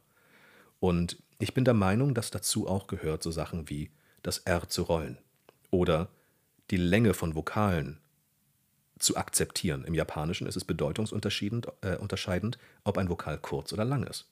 Ne? Euer Podcast, Anime Hodo. Das heißt nicht Hodo, es heißt Hodo. Das sind andere Wörter. Gleichermaßen, wenn ein Name irgendwie Kyoya, ein Name heißt Kyoya, heißt nicht Kyoya, Kyoya. Ne? Und auf solche Dinge zu achten, gibt dem Ganzen, finde ich, Authentizität. Und gibt dem Ganzen eine Zugewandtheit zu der Kultur. Und einen Respekt, den das Medium meiner Meinung nach verdient. Auf jeden Fall. Das war jetzt nee, eine sehr lange Antwort. Äh, ich meine, tut mir ja leid. Ja, aber auch eine sehr schöne Antwort. Ja, also eben. Ganz also, im Ernst. Mit deiner, da merkt man halt die ganze Expertise, die du halt einfach hast in diesem Thema, hat man jetzt einfach in dieser Antwort gemerkt, gespürt. Danke. Und ich, mir, mir läuft gerade echt äh, Angstschweiß über den ganzen Körper, ich weil auch, ich jetzt wirklich gerade mich frage, ob wir unseren Podcast bisher richtig ausgesprochen haben oder nicht. Oh, Entschuldigung, das war nicht meine Absicht. Janik, was hast du jetzt da mit uns gemacht? Upsi. Nee, nee aber wirklich, es tut mir leid, wenn die Frage ein bisschen zu absolut äh, formuliert war, aber du hast sie wirklich sehr, sehr Kritik. schön beantwortet. Und ich denke, dem Justin liegt bestimmt auch noch das ein oder andere auf der Zunge, was er gerne loswerden möchte, oder? Ja, lass mich mal kurz überlegen. Das war, ich muss die Antwort auch erstmal verarbeiten, ne? Ja, und vielleicht moderieren wir den Podcast ab der nächsten Folge dann anders an. Wer weiß, wer weiß. Ja. Da müssen wir noch mal reinhören. nee, ihr macht das ja auch richtig, vor allem, ihr habt es ja auch richtig geschrieben. Diese Striche über den Vokalen bedeuten ja, dass es lang gesprochen wird. Deswegen, und, und Entschuldigung, ne, das sollte in keinster Weise eine Kritik sein. Es ist mir nur aufgefallen, weil, ah, guck mal, seht ihr sogar bei eurem Podcast, da kann man ja drauf achten. Ich, gar, ich weiß gar nicht, ob, wie ihr es gemacht habt. Ich glaube, wir haben es richtig geschrieben, weil wir uns da auch Hilfe vom wundervollen äh, Marco Walz von Egmont Manga geholt haben, der ja auch äh, Japanologie studiert hat. Aber ich glaube, wir haben es bisher immer kurz ausgesprochen, Justin. Das kann sein. Ja. Ui, ach, ui, ui, aber wir lernen ja, ne? Wir lernen. Wir lernen, genau. Ist ja, ach, Freunde, es ist vollkommen in Ordnung. ja, wir haben ja nicht Japanologie studiert. Jetzt schäme ich mich. Nein, alles gut, alles gut. Okay so was jetzt auch noch ein interessanter Punkt wäre, Anime und Hollywood so im Vergleich, die Synchronisation in diesen beiden ähm, Bereichen. Wie, wie, wie unterscheidet sich so Osten und westliche Synchro? Das, also das so zu synchronisieren, das zu bearbeiten. Hast du da Hast du da coole Antworten? Hast du da coole Antworten? Ist ja auch schön. Nur coole, nur coole. Alles andere will ich nicht hören. Oh, also, Stell eine coole Frage. Raus, das ist eine coole Antwort. ah, okay, der, der Krieg ist eine coole Antwort. ähm, nee, ja, also es hat natürlich Unterschiede. Es hat natürlich Unterschiede. Also ganz grob gefasst, wenn man natürlich von Re zwischen Realfilm und Anime oder Cartoons insgesamt guckt, ist es ja, ähm, also jetzt beim Schreiben ist es ja wichtig, ne, von Stichwort Synchronität Lippensynchronität. Beim Anime hast du halt diese Schnappe, Mund geht auf, zu, auf, zu. Ganz selten hast du animierte Lippen- und Zungenbewegungen, aber häufig nur schnapp, schnapp, schnapp. Deswegen ist es für dich nur wichtig, also als Autor, ähm, wann fängt er an zu sprechen, wann hört er auf zu sprechen. So. Während beim Realfilm natürlich jegliche Lippenbewegungen zu ähm, bedienen sind.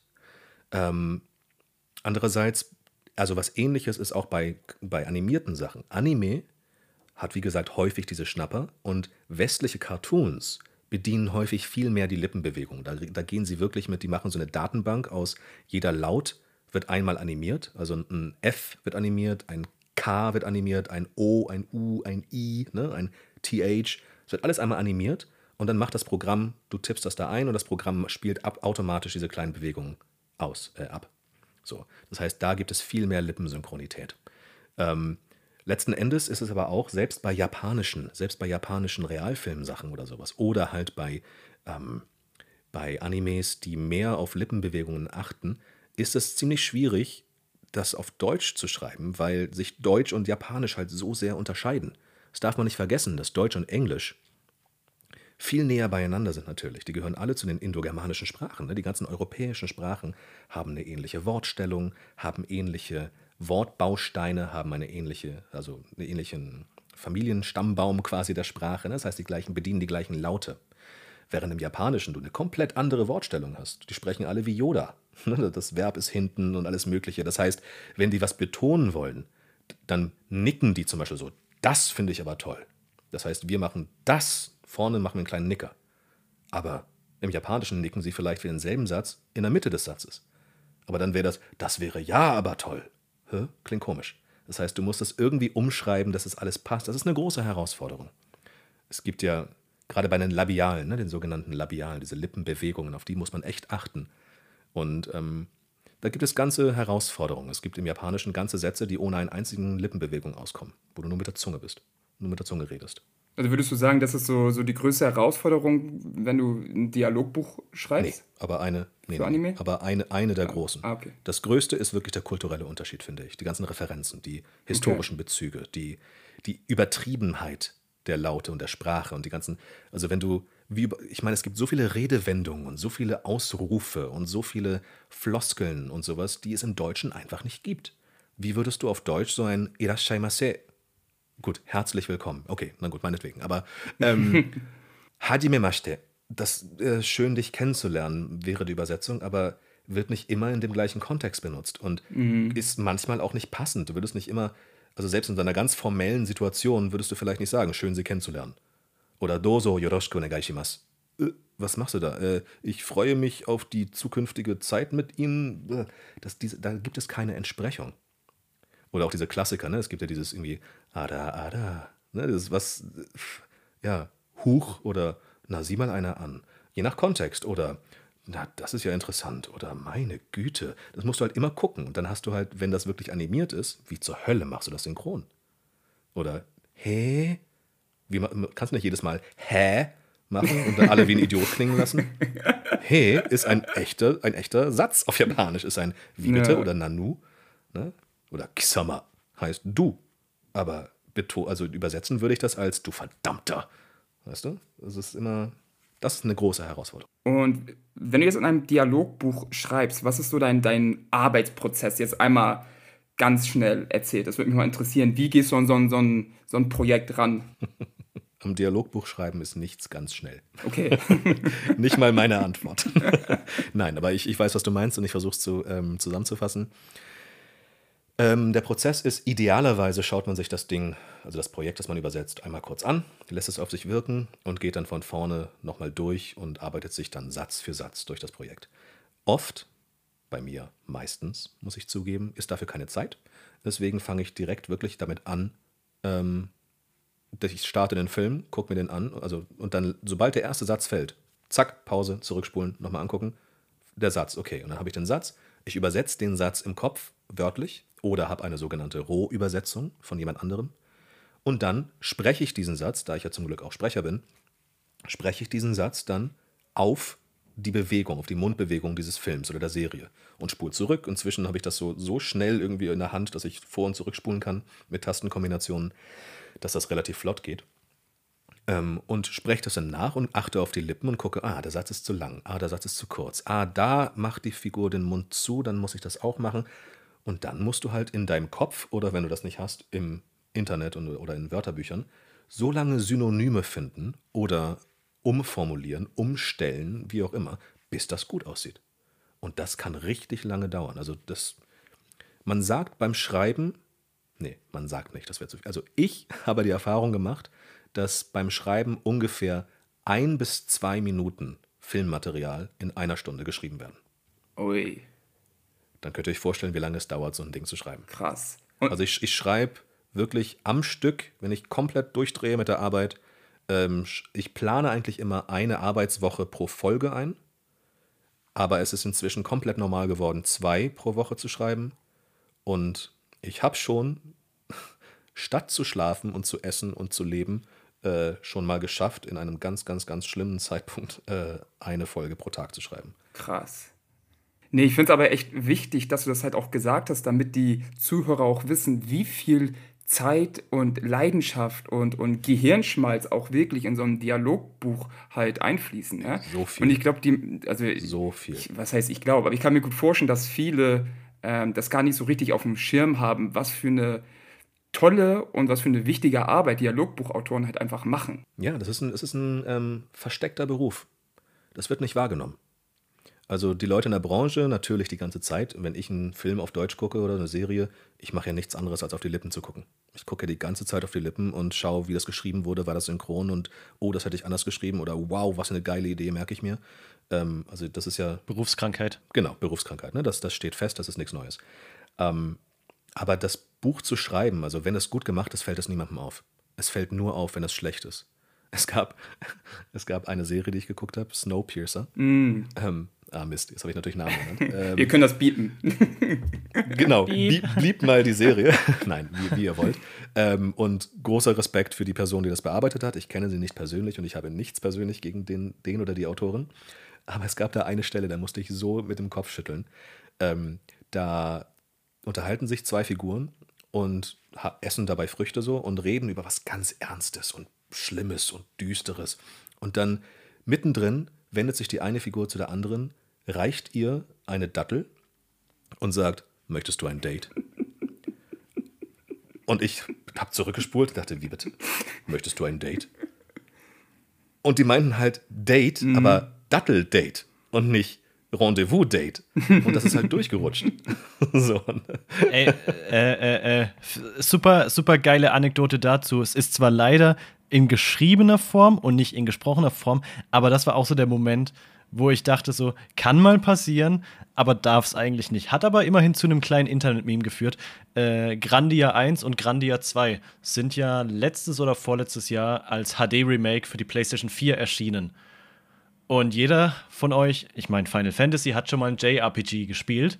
Und da kann es ja passieren, dass du in deinem rundenbasierten Angriff daneben haust und dann dick und fett in einer Lautschrift auf dem Bildschirm Miss mhm. wie verfehlt oh erscheint. Und in der deutschen Version von Grandia 1 und 2 erscheint dann ein dickes, fettes Fräulein auf dem oh, Mist. Oh mein Gott. Wow. Das ist fantastisch. Wow. Okay, das ist super. Das gefällt mir sehr gut. Wow. Fräulein. Fräulein. Fräulein. Fräulein. Oh Witzig. Aber auch traurig. Ja. Ein bisschen, ein bisschen. Und wenn du dann deine Arbeit am Dialogbuch beendet hast, ist ja der nächste Schritt dann, ich meine, es ist wahrscheinlich unüblich, dass jemand beides macht, Dialogbuch und Regie, oder hat sich das inzwischen so eingespielt? Oh, das ist überhaupt nicht unüblich. Eher im Gegenteil. Okay. Das ist ähm, eigentlich idealerweise aus derselben Hand. Ähm, die meisten, zumindest in meiner Erfahrung nach, ne, ich bin ja selber erst seit zwei Jahren dabei, aber meiner Erfahrung nach sind eigentlich die meisten RegisseurInnen auch AutorInnen. Nicht andersrum. Nicht alle AutorInnen sind auch, machen, machen auch Regie, aber andersrum. Weil es einfach nur Vorteile hat, wenn ja, die Person, die das kreativ leitet, das Projekt in- und auswendig kennt. Und Leute, wenn man eine Serie oder einen Film schreibt, man kennt das Projekt in- und auswendig. Man träumt davon. Man atmet das Projekt. Ähm, und deswegen, das, das kann nur förderlich sein für das Projekt. War jetzt in meiner Logik, in meinem Kopf auch so, aber ich wollte es jetzt nicht einfach annehmen, weil meine Frage wäre jetzt gewesen: Der nächste Schritt ist dann für dich, in die Regie zu über, überzugehen. Was kommt dort jetzt auf dich zu? Aber ich wollte erst mal fragen, ob es denn überhaupt üblich ist, dass man beides macht. Genau. Ja, ja, ist es. Meiner Erfahrung nach. Ähm, und dann in der Regie ist es ja. Mh, mm, ein letzter Punkt zum, zum Buch weil das fällt mir gerade nur ein, ähm, mein letztes Buchprojekt, das ich gemacht habe, das ist der Anime Gankutsuo, ne, der Graf von Monte Cristo. Ähm, da habe ich auch Buch und Regie gemacht und das waren vier Monate, ähm, also komplette Immersion in dem Projekt. Und da war das so besonders wichtig, verschiedene Sprachebenen zu haben und, und wenn bestimmte Figuren, junge Figuren, untereinander miteinander gesprochen haben, ah, der erste Band ist ja schon raus, ähm, also wenn Franz und Albert miteinander gesprochen haben, dann habe ich darauf geachtet, dass sie schön jetzt nicht salopp, aber wie Freunde, normal, vermeintlich normal miteinander sprechen. Wenn sie jeweils mit ihren Eltern sprechen, beziehungsweise Albert mit seinen Eltern spricht, dann hat er sie gesiezt und hat ein bisschen förmlicher gesprochen. Fast so, als würde man eine E-Mail schreiben. Weil es in der Zeit, das ne, spielt so in Space France, so ein bisschen barock in der Zukunft. Ähm, dann ne, förmlich und formell und, und vorsichtig. Wenn er mit dem Grafen spricht, dann ist er total demütig und spricht auf einer super geschwollenen, würde ich fast sagen, Sprache. Der Graf sowieso. Ich hatte den Spaß meines Lebens, den Grafen zu schreiben. Ja, ähm, schön, ja. Hört mit, man im mit, Trailer auch raus. Ja, mit dieser, mit dieser, mit dieser blumenhaften, literarischen Sprache. Ich habe, ich, hab, ich glaube, nicht einen Ausdruck doppelt gesagt, doppelt geschrieben im ganzen Anime. Weil ich wollte, dass der Graf dass der Graf einfach wirkt wie der intellektuellste Typ, der jedem jemals begegnet ist. und so gewählt und perfekt metaphorisch und präzise und spricht und mit, ich habe ganz viele französische Fremdworte benutzt mit Attitüde und Liaison und, und solche Sachen habe ich möglichst eingebaut, damit er beeindruckend wirkt. Ne? Und das beim Buchschreiben zu beachten, ist super wichtig und macht echt Spaß. Und dann, um deine Frage zu beantworten, als Regisseur nimmst du halt das, was im Buch steht, was jemand anderes geschrieben hat oder idealerweise du selbst, und musst den, den Überblick über das gesamte Werk behalten und die, wie ich schon gesagt habe, die kreative Leitung übernehmen. Denn eine Sache, die vielleicht nicht viele wissen, auch wenn ich schon andere Interviews gesehen habe mit Kolleginnen und Kollegen, die dann das erzählen, als Sprecher oder Sprecherin kommst du ins Studio und hast keine Ahnung, worum es geht. Du bekommst, kein, du bekommst keinen visuellen Kontext, du hast keine Möglichkeit, das Projekt vorher zu sehen. Und die einzige Verbindung zu dem Gesamtwerk, die du hast als Sprecher, ist die Regie. Das heißt, die Aufgabe der Regie ist es, kurz und prägnant zu erklären, worum es geht. Idealerweise nur für deine Figur. Es gibt ein paar Kollegen, die erzählen dann erstmal die gesamte Story und dann musst du dich kurz setzen und hörst du zu und denkst du, cool, und was mache ich so? Ähm, also idealerweise erzählst du das maßgeschneidert für die Figur, die gerade im Studio ist. Und dann hast du als Regisseur halt darauf zu achten, okay, passt das zu der Story? Passt ähm, die Stimmung? Passt die, ist die emotionale Reise, die diese Figur macht? Weil ich ja weiß, wie es weitergeht oder ich weiß, was davor passiert ist. Hat das alles Hand und Fuß? Funktioniert das? Ich achte auf die korrekte Aussprache von Begriffen. Ich achte auf die eine passende Dynamik, weil die Sprecherinnen und Sprecher ja nicht zusammen im, am Mikrofon stehen. Auch wenn die Figuren sich unterhalten, werden die nacheinander aufgenommen. Inzwischen. Das sogenannte Xen. Ähm, und dementsprechend muss ich aufpassen. Aha, mit Person A habe ich schon aufgenommen und der schreit rum.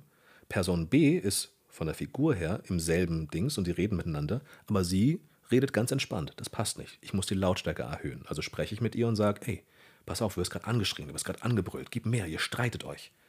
Und dann geht es darum, die Person anzuleiten in ihrer Darbietung. Wie so ein Regler an einem Radio. Ja, genau. Also wirklich wie so, wie so, ein, wie so ein das soll jetzt nicht überheblich klingen, aber wie so ein Komponist.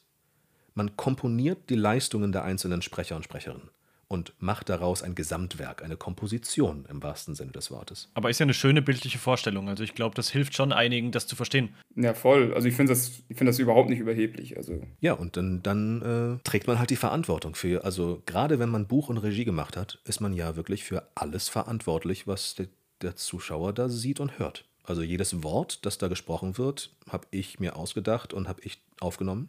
Und wenn das Kacke war, dann ist das meine Schuld. Wenn das geil war, dann ist das mein Verdienst.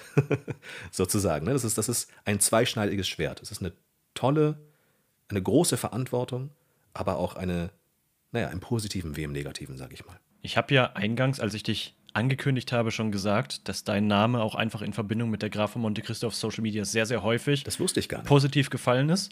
Geil. Vor allem von vielen anderen Sprechern, die gesagt haben: so, ihr wundert euch über diese deutsche Synchro? Yannick Reis hat die gemacht, ist doch Oh. klar. Das war halt, das ist halt wirklich ein schöner Moment. Ich schicke dir mal ein paar Screenshots im Nachgang Gerne, zu. ey, wow. Das, Und, das ähm, geht runter wie Öl. Deswegen, und meine nächste Frage wäre jetzt eigentlich gewesen: Was war dein schönster beruflicher Moment? Würdest du da der Graf von Monte Cristo, gerade wo du jetzt meintest, du bist da so aufgeblüht mit, der, mit den französischen Fremdwörtern und der Art und Weise, wie du den Grafen geschrieben hast, würdest du das damit reinzählen oder hast du vielleicht noch eine andere schöne Anekdote für uns? Es ist schwierig, einen eigenen, also einen einzelnen schönen Moment irgendwie festzulegen. Klar sind solche Momente, solche Projekte, sage ich mal, lieber als Momente, solche Projekte sind natürlich besonders schön, besonders erfüllend, ist, glaube ich, das Wort. Ähm, Im Sinne von befriedigend erfüllend. Ne? Ähm, weil wenn man da wirklich so lange Zeit, so viel Herzblut reinsteckt und, und so viel drüber nachdenkt und versucht, das Beste daraus zu machen. Das ist ja jetzt gerade auch sichtbar hier bei JoJo's Bizarre Adventure. Ich habe dann nicht mitgewirkt, leider, aber ähm, von dem, was ich so mitbekommen habe, wird ja genau das hervorgehoben. Wie, mit wie viel Liebe und Detailgetreuheit und Minutiosität da rangegangen wurde, das ist genau das, was ich versuche mit meinen Projekten. Und das ist genau das, was irgendwie gerade die neue Generation von Leuten irgendwie macht. Und das finde ich sehr, sehr schön. Und Teil davon zu sein in manchen, an mancher Stelle, ja, das ist ein wirklich toller, ein tolles Erlebnis. Aber was Momente angeht, mh, abgesehen von der ersten Anfrage für mich als Regisseur, da, als ich in meinem Bett total verstrahlt irgendwie angerufen wurde. Ähm, ich persönlich finde es immer schön, Feedback zu bekommen. Deswegen freut mich das so sehr, dass das, was du gesagt hast, ne, dass das irgendwie gut angekommen ist, die Synchro von den Grafen von Monte Cristo. Und ich glaube, ah, jetzt fällt es mir ein, der ein Moment, wo ich wirklich dachte, wow, das ist gerade so heftig. Ich habe einmal das große Glück gehabt, mit Frank Schaff zu arbeiten. Frank Schaff ist ein großartiger Synchronsprecher und ähm, Synchronregisseur aus Berlin, naja, Berlin und München. Er macht ganz viel. Ähm, das war kein Anime-Projekt, aber ich hatte da für einen Film äh, Journey's End, Tage bis zur Ewigkeit. Das war ein Erster Weltkriegsfilm, den ich gemacht habe. Und für die Hauptrolle, ähm, das war, das war Paul Bettany. Ne, das ist, den kennt ihr vielleicht als Vision von ähm, den Avengers. Ähm, Paul Bettany, ich hatte da geguckt, wer, welcher Sprecher den schon mal gesprochen hat. Hab dann gefunden, ah ja, das waren die und die, aber auch halt Frank Schaff. Und wir haben ihn angefragt und haben ihn bekommen. Und dann ist er nach Hamburg gekommen dafür. Das Budget war da zum Glück. Und Frank hat sich als ein nicht nur fantastischer Sprecher herausgestellt, sondern auch als wertvoller Mentor und ähm, großartiger Mensch einfach. Ich habe ihn bei der Arbeit beobachtet und ich bin nicht klargekommen von der Professionalität und dem schieren Talent, den er hatte. Ähm, ich habe also, ich musste meine Kinnlade ständig wieder hochmachen und meine Arbeit war quasi die ganze Zeit auf den Knopf zu drücken und zu sagen, ja, ja, danke, perfekt, super, nächster Take, klasse, äh, wow, äh, ja. Und es hat nicht aufgehört. Und danach haben wir uns so nett unterhalten und es war so eine, Fun ich habe so viel gelernt. Und an diesem Tag, also es waren zwei Tage, die wir zusammengearbeitet haben, ich war erfüllt von kreativer Energie und von, von, von das will ich auch und da will ich auch hinkommen und sowas. Es ist ein, jeder, der es erlebt hat, weiß, was ich meine. Es ist ein unglaubliches Gefühl von, von schierer Möglichkeit am Horizont. Und ich glaube, das, das war einer der schönsten Momente. Ja, und das ist wirklich einfach so schön, so Virtuosen bei der Arbeit halt äh, beobachten zu können. Ne? Man kann da so viel mitnehmen. Ein gutes Beispiel ist halt auch einfach äh, die Olympiade. Man sieht da wirklich die Besten der Besten in ihrer Disziplin performen.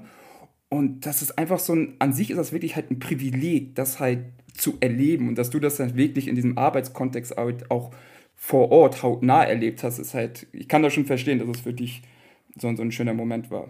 Also ich mache das halt auch, ähm, wenn ich redaktionell für irgendwas arbeite, mir dann Zeitschriften oder Artikel oder Kolumnen von großen Schreibern anzuschauen oder denen, die gerade für irgendwelche großen Magazine arbeiten und dann einfach zu sehen, wie fangen die einen Moment ein oder mit welcher Bildsprache arbeiten sie, welche Metaphern nutzen sie, wen zitieren sie und dann denkst du, wow, ich habe jetzt auch gerade diesen Film gesehen und dieses Review, was ich jetzt dazu gelesen habe, fasst meine Emotionen so perfekt zusammen und dann denkst du so, ja, wie Justin schon sagte, also und auch das, was du gesagt hast, so ein Virtuosen bei der Arbeit zuzuschauen, kann einfach sehr, sehr erfüllend sein und einem viel, viel mehr vermitteln als jedes Lehrbuch. Auf jeden Fall. Und vor allem ähm, nicht nur zuzuschauen, sondern in diesem Fall hatte ich ja das große, große Glück, mit ihm zusammenzuarbeiten.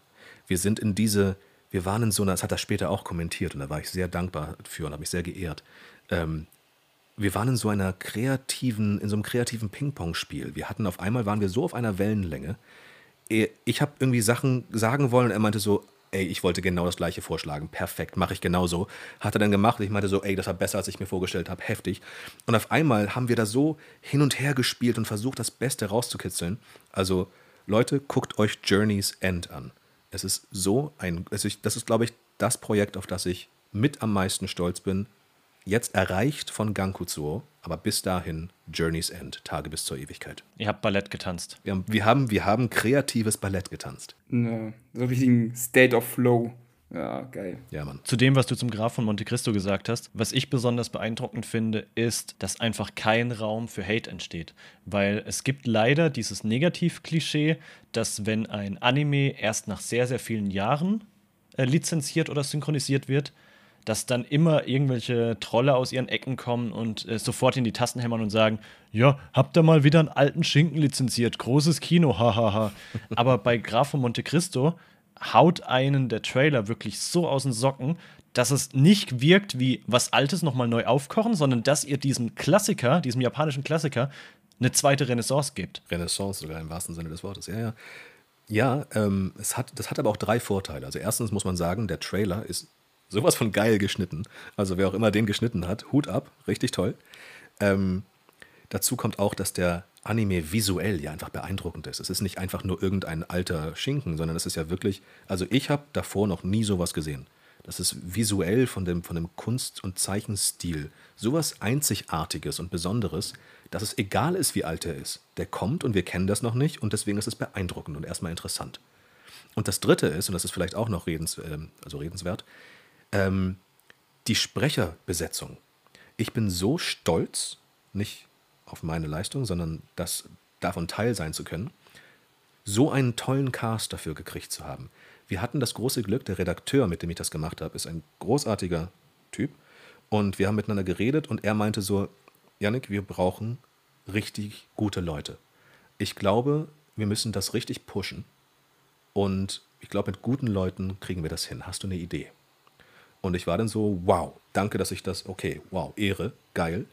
Und habe überlegt und dann, der erste, das allererste war das große Problem, wer zur Hölle spricht den Grafen? Habe ich recherchiert, recherchiert, recherchiert und herausgefunden, also verschiedene Leute ausprobiert und wir dachten zuerst, gehen wir zu die, der Stimme von, keine Ahnung, Tom Cruise, der Stimme von äh, so, so richtig Hollywood-Sprechern, ne? also die ganzen Berliner Leute.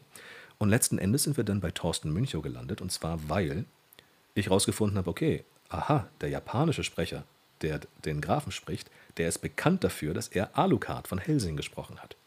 Das ist ja witzig. Cool. Ich habe in den Foren gelesen, dass das seine Stimme abgefeiert wurde. Wer hat das denn auf Deutsch gemacht? Ach, Thorsten Münchow. Ach, Thorsten Münchow ist ja witzig. Das ist der Freund, äh, der Freund, der Vater von einem Kumpel von mir, Ben Münchow. Ach, witzig. Ich frage mal Ben, ob sein Vater Bock hat. Und dann hatte ich ihn gefragt, er hat ihn gefragt, er meinte so, ja, eigentlich nicht so, aber wenn du ein Kumpel von meinem Sohn bist, mache ich das. Und äh, dann stellt sich raus, dass ja, dass es einfach die beste Wahl überhaupt war. Und es ist einfach so ein Zufall gewesen. Es ist so ein, es hätte, hätte gar nicht passieren müssen. Da hat niemand drauf geachtet. Und durch diesen Zufall, auf einmal lese ich in den Foren so, zum Glück haben sie Thorsten Münchow, das hatte ich mir gewünscht, die Stimme von Alucard, wie geil. Und es hat so einen Mehrwert gegeben. Und die anderen Leute, weißt du, wir haben die Stimme von Naruto drin. Wir haben die Stimme von Jin, weißt du, von dem Computerspiel Ghost of Tsushima haben wir drin. Wir haben die Stimme von Gara von Naruto drin. Wir haben so viele andere tolle und berühmte Stimmen drin. Und das wurde auf einmal so zu einem, zu einem Thema. Wir wollten auf einmal die, die deutschen Stimmen prominenter machen. Wir haben auf einmal damit beworben. Deswegen habe ich diese ganzen Behind-the-Scenes-Videos gedreht. Deswegen habe ich diese Interviews gemacht und so weiter. Damit das irgendwie die Gesichter dahinter ein bisschen mehr gezeigt werden. Und das dass das so gut ankommt, dass äh, ich habe ein bisschen Gänsehaut. Das, ist, das, ist, das, das freut mich sehr. Ich hatte während der Aufnahme jetzt auch schon mehrmals Gänsehaut, von daher du bist nicht alleine. Hey, schön. So, dann hätte ich noch zum Abschluss eine Frage an dich, etwas persönlichere. Ähm, was ist denn das nächste große Projekt, auf das du dich richtig freust, so persönlich? Du, Justin, weißt ja, dass ich darüber nicht reden darf. es gibt ein paar Projekte, ähm, die ich spannend finde und einige Dinge, kommen auch bald, die mir, auf die ich ja, mich sehr freue, sage ich es mal so. Aber ich darf leider wirklich nicht darüber reden. Ähm, aber ein Projekt, was vielleicht nicht ganz das ist, worauf du abzielst, aber worauf ich mich sehr freue, ist, ähm, ich launch meinen eigenen Podcast. Hey, herzlichen Und, Glückwunsch. Hey, Nein, aber genau, wir freuen uns drauf. ins Boot. ja, ja, ich mich auch. Deswegen, ich freue mich sehr drauf. Ich werde meinen eigenen Podcast launchen. Ist auch nicht mehr lange hin. Ich habe schon ein paar Folgen produziert oder aufgenommen. Die werden gerade produziert. Und bald ist alles fertig und dann kann man sich das anhören. Das wird spannend. Das wird gut. Willst du schon den Namen droppen? Wie, wie, wie der heißt? Sagen wir es mal so. Ähm, noch bin ich unentschieden zwischen zwei Titeln. Deswegen mache ich das mal noch nicht. Ich kann sagen, worum es geht. Ich werde mich mit vielen meiner Sprecherinnen und Sprecherkollegen ähm, treffen und wir, also habe ich schon gemacht, und wir unterhalten uns über wichtige Themen, sage ich mal, oder für Sie wichtige Themen, die Sie ausmachen, die Sie bewegen, die Sie interessieren. Denn kein Sprecher und keine Sprecherin ist nur Sprecher. Da ist immer was dahinter. Und das heißt, wir unterhalten uns über die Interessen dieser Person. Wir unterhalten uns über die anderen Ausbildungswege vielleicht oder die Schicksalsschläge oder die Denkweisen, über alles, was diese Person ausmacht. Also wir gehen so ein bisschen hinter, hinter die Maske, hinter das Mikrofon sozusagen und äh, unterhalten uns nicht über die Karrieren, sondern um den Menschen dahinter. Und ähm, die Folgen, die ich schon aufgenommen habe, sind wirklich interessant geworden, wenn ich das mal so sagen darf. Und genau, ich freue mich sehr. Und wenn jemand da, sich, also da reinhören möchte, muss man mir eigentlich nur bei Twitter folgen oder bei Instagram und dann ähm, werde ich das demnächst teasen, updaten und dann wird es da auch die Folgen geben. Finde ich wunderschön. Passt ja auch thematisch sehr gut zu dem Umfeld, das wir hier im Podcast schaffen wollen. Von daher drücken wir dir natürlich ganz fest die Daumen und wünschen dir viel Glück. Vielen Dank. Was ich mich da jetzt aber noch frage, kleine, kleine Extra-Frage dazu, die liegt mir nämlich seit dem Anfang auf der Zunge und ich habe nur darauf gewartet, dass wir jetzt endlich hier hinkommen. Du bist jetzt Ja. neu bei Twitter. Du machst jetzt deinen eigenen Podcast. Du hast so viel Erfahrung in Japan gesammelt. Können wir in Zukunft vielleicht sogar dann Reise-Vlogs von Yannick Reis erwarten, die er in seinem neuen Content irgendwo unterbringt? Weil das fände ich, glaube ich, mit deiner ganzen Erfahrung, die du hast, mega spannend. Und als Reiseleiter kannst du ja gut reden, ne? Ja, wie man gerade gehört hat. ich rede gerne. Jein. Also ich arbeite ja nicht mehr aktiv als Reiseleiter, dementsprechend, und ich bin auch lange nicht, also seit 2016 nicht mehr in Japan gewesen, auch wegen Corona und allem, und davor hat sich nicht ergeben. Das heißt, so Reisegeschichten eher nicht. Aber, und ich hatte nicht vor, das zu erzählen, aber ich mache es jetzt einfach mal, es ist ein YouTube-Kanal in Arbeit. Ah, Hey. spannend. Ähm, Sehr schön. und zwar schon ziemlich, ja, das ist wirklich in Arbeit, ähm, bei dem es um die Synchronbranche gehen soll, in all ihren Facetten mit Tipps und Tricks und Blicken hinter die Kulisse. Und es wird spannend, aber mehr kann ich dazu noch nicht sagen. Okay, wir freuen uns. Ja, also voll. diese Folge kommt hier ja Ende September dann auf den Markt, also auf den kostenlosen Internet, Spotify, iTunes-Markt. Und äh, wer weiß, was sich bis dahin noch alles ergibt, Janik. Wir sind auf jeden Fall sehr gespannt und ähm, Ich auch. danke für den kleinen Ausblick, auch auf den YouTube-Kanal. Und äh, Justin, du weißt, was jetzt, was dir jetzt blüht. Es ist soweit. Haiku-Time. Haiku-Time. Haiku-Time. Uh, wir bräuchten da eigentlich auch so einen Jingle für, ne? Für Oh die. Haiku-Time. Danke, noch mehr Arbeit in der Post-Production Geil, für genau. mich. Schneid mal noch einen Jingle rein. Ja. Heike no Toki. Oh, das ist immer so unangenehm, ne? Das ist immer so unangenehm. Aber komm, raushauen. Anime Hodo, oh, schon die siebte Folge. Das ist erst der Start. Hey. Ich klatsche, ich klatsche. Ja. Und hab, hab ich es richtig ausgesprochen? Hast du, hast du. Hodo, ja, ja. Hat er? Hat er? Hodo. Hast Hodo, du? Ja. Hab ich. Okay, ja. wir nehmen auf jeden Fall noch mal ein bisschen Ja. Sprachunterricht bei Janik. Darf ich auch ein Haiku vortragen? Wenn du eins hast, natürlich. Natürlich. Ich habe in Japan, ich habe in Japan nämlich einen echten Haik, ein echtes Haiku geschrieben. Krass. Geil. Ja, hau raus. Aber es ist auf Japanisch. Ja, egal. Hau raus. Dann, dann darfst du es zweimal vortragen. Einmal auf Japanisch und einmal auf Deutsch. Ich kann es euch sogar zeigen. Also, ne, das, die Zuhörerinnen und Zuhörer sehen das natürlich nicht, aber ich kann es Justin und Kevin zeigen. Seht ihr das? Cool. Oh, sehr schön, Schön. Das habe ich vor zehn, vor zehn Jahren in Japan geschrieben, im, in der, der Uni quasi. Und da, da steht, ich mache es einmal auf Japanisch: Semi kureba, atsuki hi ni nari, yoru mo nemurenu. Nix verstanden, aber uff. Und. aber uff. ähm, wörtlich übersetzt sind Haikus natürlich immer ziemlich lame. Ähm, das war, habe ich in einer Zeit geschrieben im Hochsommer in Japan. Wir hatten fast 40 Grad durchgängig. Und ich bin sehr hitzeanfällig und äh, ich konnte, ich kam nicht klar, sagen wir es mal so. Und äh, in diesen Hitzeleiden, Leid, Leidtagen quasi habe ich das geschrieben und wörtlich übersetzt bedeutet es eigentlich nur, wenn die Zikaden singen und die Tage heißer werden, kann ich selbst nachts nicht schlafen. Aber es stimmt. Ich fühle mit dir. Und, und ich, bin, ich bin ein absoluter Laie, also vielleicht laber ich jetzt auch kompletten Müll, aber in Yakuza 6 gibt es eine Sidequest, in der du ganz, ganz, ganz viele Haikus auf so kleinen Gedenktafeln findet. Und du hast es genauso betont, wie es im Spiel betont wurde. Das ist mir auf jeden Fall aufgefallen. Also die Haiku-Betonung hast du drauf. Echt? nice. Und ja, Justin, ich glaube, damit sind wir auch schon wieder am Ende angelangt. Ja, schon, ne? Also wir hätten noch so viele Themen, die wir besprechen könnten. Janik, du bist so interessant und du hast so viel Expertise. Oh, Freunde, ist, jetzt schäme ich mich schon wieder. Ich komme gerne wieder, ich komme gerne wieder. Das wollte ich gerade sagen. Wir wissen, es gibt dann Part 2 auf jeden Fall. Part 2 steht schon fest. Nice. Ich meine, es bietet sich bei dem Konzept einfach an, wenn man die Leute jetzt kennengelernt hat, sie auch noch ein bisschen besser kennenzulernen. Super Also gerne. wer weiß, bald gibt es bestimmt dann eine Folge 2 mit Yannick. Wir haben auf jeden Fall eine Menge, Menge heute gelernt. Wir sind nicht mal dazu gekommen, alle Fragen zu stellen. Das muss man ganz ehrlich sagen, weil Yannick einfach so viel krasses Zeug zu erzählen hatte, genauso wie Tristan und Antu auch. Es ist immer wieder schön, hier so geborene Geschichtenerzähler zu haben, die einfach mit so Anekdote um Anekdote um sich werfen.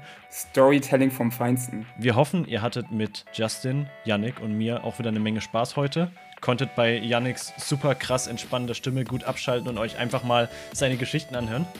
Aufwachen, Freunde, ihr könnt aufwachen. Aufwachen, Ist vorbei. Ist vorbei. Wir sehen uns dann wieder das nächste Mal in zwei Wochen. Vielen Dank fürs Zuhören. Bis bald. Jo, bis bald. Tschüss. Ciao.